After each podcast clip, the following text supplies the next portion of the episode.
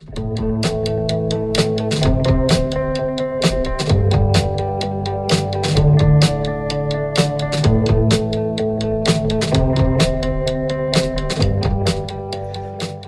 onda, gente? ¿Cómo están? Muy buenas tardes, noches o días a la hora que nos estén viendo aquí en este precioso canal de YouTube. Y pues hoy traemos los manteles más que largos. Tenemos a una persona, yo creo que bastante especial para el rock y para México. Tenemos aquí al fundador, al dueño de el Kiss Lounge. Pico, muy buenas tardes. Hola, hola, un saludo a todos. Gracias por tenerme aquí y un saludo a todo el auditorio que nos esté viendo. Muchas gracias. Pues a ver, Kiko, platícanos un poquito, ¿de dónde surge ese amor por Kiss?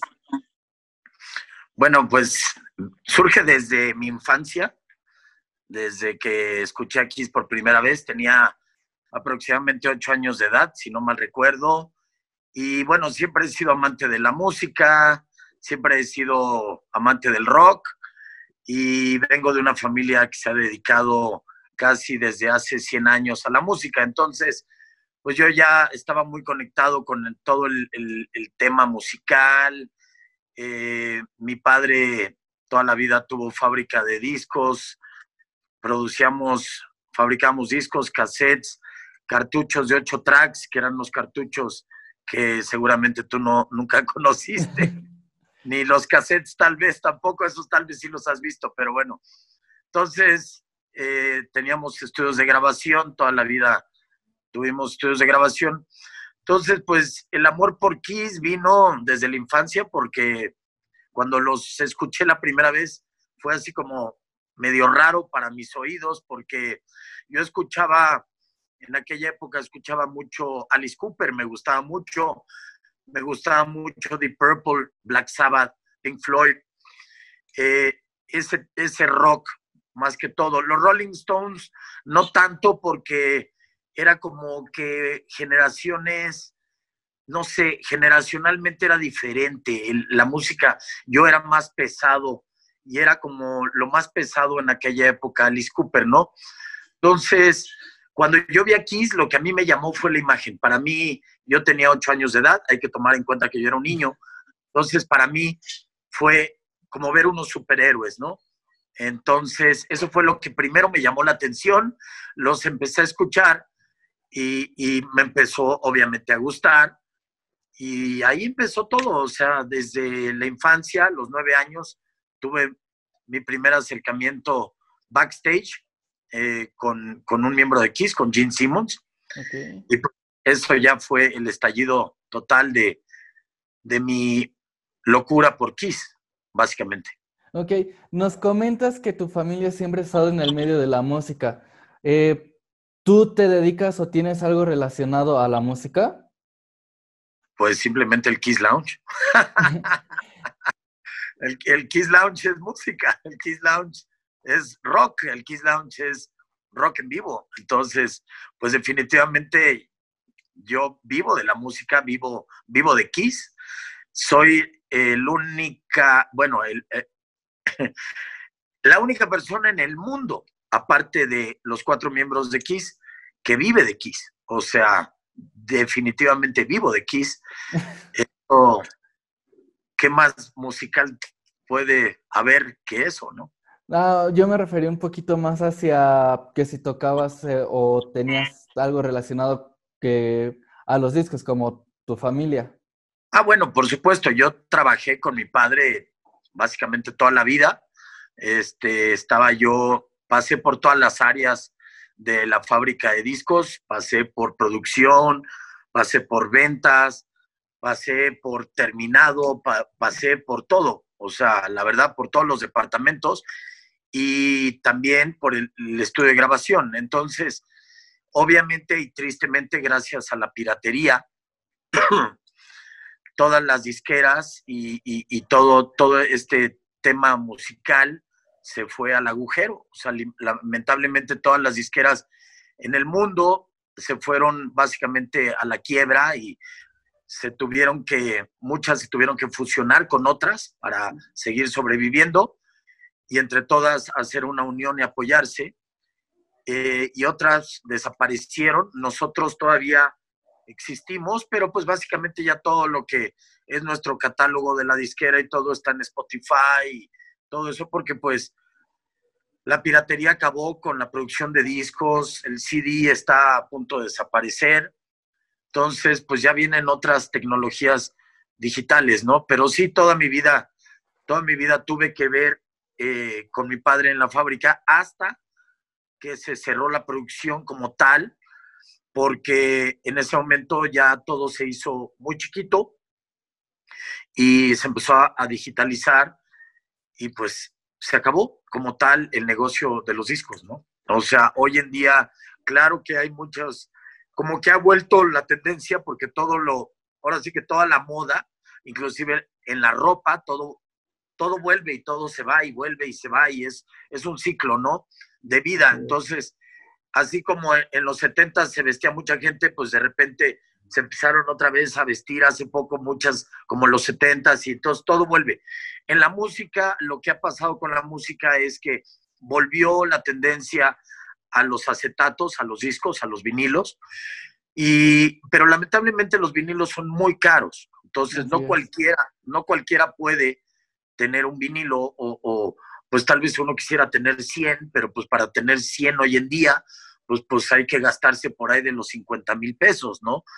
No es nada barato. Entonces, no es algo que pueda tener éxito comercialmente para mantener una empresa disquera, sino que básicamente ya los acetatos están fabricados por empresas muy pequeñitas eh, que dejan, dejan algo de negocio, pero ya no es el negocio que existió antes de que tú nacieras.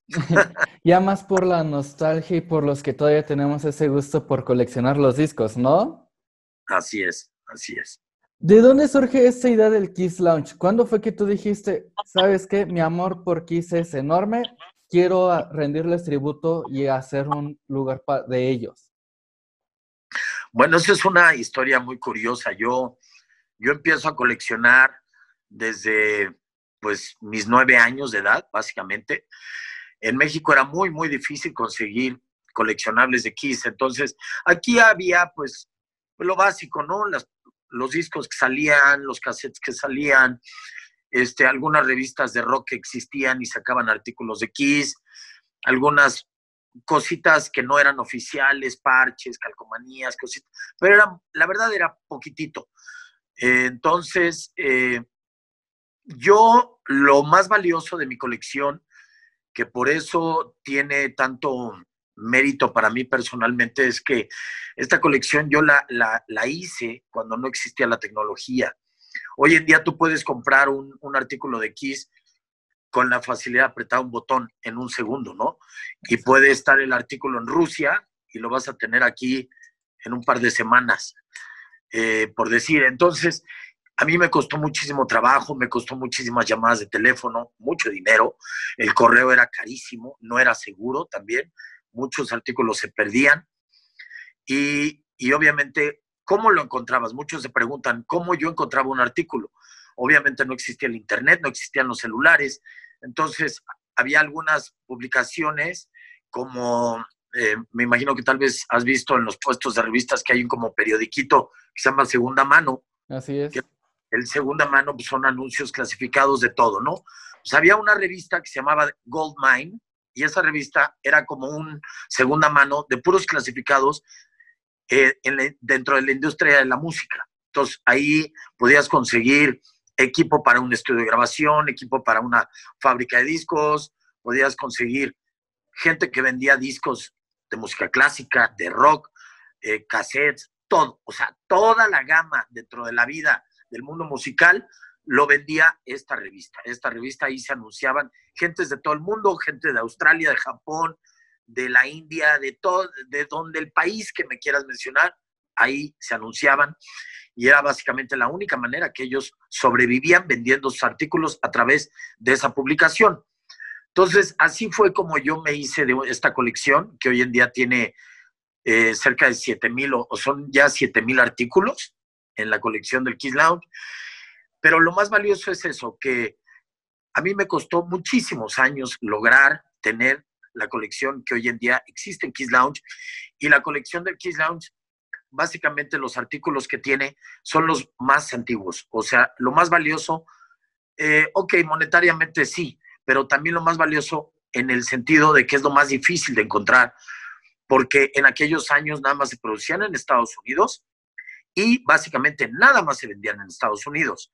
Algunos otros países como Australia produjeron algunos artículos con licencia de Kiss, porque literal Australia está del otro lado del mundo. Entonces, a alguien muy inteligente por allá se le ocurrió pedir una licencia y logró hacer algunos artículos que son muy coleccionables porque nada más se hicieron exclusivamente en Australia, a, a diferencia de los americanos. Entonces, obviamente, por eso esta colección es tan valiosa porque está hecha de lo antiguo. Hoy en día, Kiss sigue produciendo, es la banda que más artículos de memorabilia producen en el mundo y siempre lo ha sido. Ahora, hoy en día un artículo hacen, no sé, por ejemplo, un vaso como este que diga Kiss, pues hoy en día hacen 100 mil. Cuando yo era chico, si hacía Kiss un vaso así, pues tal vez nada más hacía mil. Entonces, de mil a cien mil hay una gran diferencia, muy grande. Por eso, hoy en día, un vaso de los años 70 es rarísimo encontrarlo y es valiosísimo, ¿no? ¿Por qué mi idea? Es porque un día llegué a la conclusión de que lamentablemente todos mis artículos los tenía yo guardados en la cochera de tu casa, en el closet. Eh, entonces, pues yo llegué a un momento de mi vida donde pensé y dije, eh, ¿para qué tener todo esto guardado? O sea, todos esos instrumentos que yo veo que están detrás de tus espaldas, que felicidades, muy bonitos, pues no sentirías horrible tenerlos en cajas guardados en una cochera y no poderlos usar, gozar, verlos, pues sería horrible. Entonces, a mí me pasó lo mismo. No tenía yo un espacio, pero tenía la gran fortuna de ser amigo de los miembros de Kiss. Entonces, ¿qué pasó? Que me llegó en la mente un chispazo así de, pues de la nada, pero también sí de algo. Yo toda mi vida me he dedicado a trabajar de noche. Yo toda mi vida he tenido bares, he sido, hoy es la palabra que se usa coloquialmente, he sido antrero toda mi vida.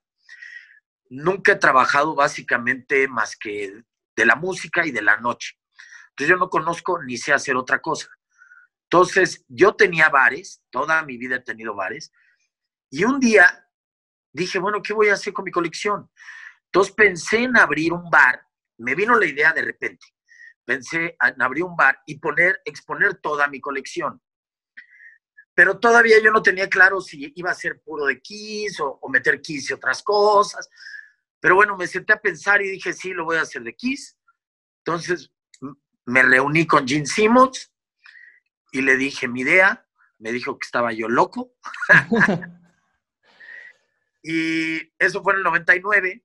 Mi idea inicial era abrir Kiss Lounge en Cancún. Eh, y pues obviamente te estoy hablando de hace más de 20 años. Entonces, si hoy en día Cancún todavía es un lugar nada más de temporada, de vacaciones, pues imagínate hace más de 20 años, pues todavía había menos gente y era todavía más difícil que llegara la gente, ¿no? Entonces, hice un estudio de mercado gracias a, mi, a mi padre, que en paz descanse, me dijo, tienes que hacer un estudio de mercado porque no te puedes aventar a hacer un proyecto de ese nivel sin saber si vas a tener éxito o no, o no va a ser exitoso. Entonces, contraté una empresa profesional, hice un estudio de mercado y salió negativo.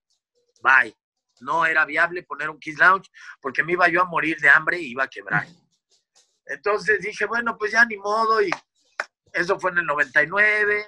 Eché el proyecto en el cajón, me olvidé del proyecto y seguí con mi vida de antrero como siempre ha sido. Y en el año 2003, a principios del año 2003, aquí donde estamos ubicados, donde está tu casa, Kiss Lounge y la casa de todos.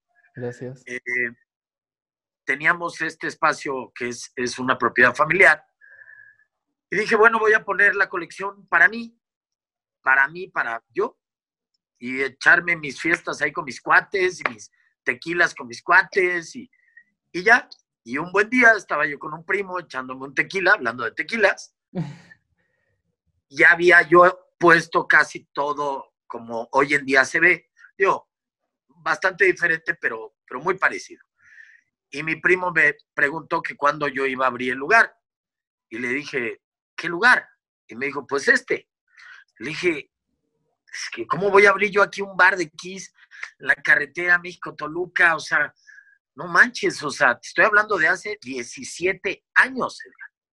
Entonces, pues hace 17 años, aquí donde estamos, alrededor, no había nada, nada.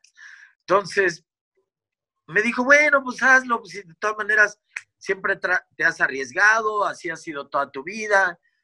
me quedé pensando, me quedé pensando y dije, pues no tengo nada que perder, tengo el espacio, pues ahora nada más voy a ver, me voy a volver a reunir con Jim Simmons, les voy a explicar que otra vez ya se me alborotó la píldora aquí en el cerebro y pues adelante, Obviamente nadie de ellos, nadie creyó que fuera a perdurar. Y enos aquí hace 17 años de esa inauguración, gracias a todos ustedes, o sea, todos los rockeros, todos los que vienen al Kiss Lounge, o sea, porque la verdad, por supuesto, esto ha sido un gran esfuerzo de mi parte. Nosotros en, en Kiss Lounge, en tu casa, procuramos atender a todos como reyes, ponerles la mejor música, conseguir la mejor calidad de bandas, traer, hemos traído afortunadamente a muchos artistas nacionales e internacionales, han estado aquí los miembros de Kiss, han, ha estado Eric Singer, baterista de Kiss, tocando aquí en un par de ocasiones, Bruce Kulick, que duró como 15 años con Kiss, de guitarrista, también ha estado aquí en tres ocasiones tres o cuatro ocasiones tocando. Los miembros de Kiss han estado aquí en algunas ocasiones, en algunas visitas de México. Hemos hecho algunas reuniones aquí particulares o privadas, como le quieras llamar. Hemos tenido artistas como a Sebastian Bach de Skid Row, a Eric Martin de Mr. Big y de Avantasia, a Enough is Enough. Aquí ha estado Eddie Trunk también, eh, que es una gran personalidad y un todo del rock también. Entonces, pues todo esto se ha logrado gracias a todos los fans, a todos los rockeros, a todos quienes han creído en nosotros. Pero nosotros, Kiss Lounge, procuramos darles a todos ustedes lo mejor que podemos desde el fondo del corazón. O sea, aventamos toda nuestra energía, nuestra mejor energía a todos los rockeros, al mundo entero, para que vengan y pasen una experiencia única, para que eh, la, nuestra misión es que todos los que vengan a Kiss Lounge a pasar, a gozar una noche de rock, de buena música, de buen ambiente, de buenos tragos y de buena comida, es que la puedan pasar igual que como si estuvieran haciendo la fiesta en sus casas. Esa es nuestra misión. Pues muchas felicidades, digo, es un logro increíble.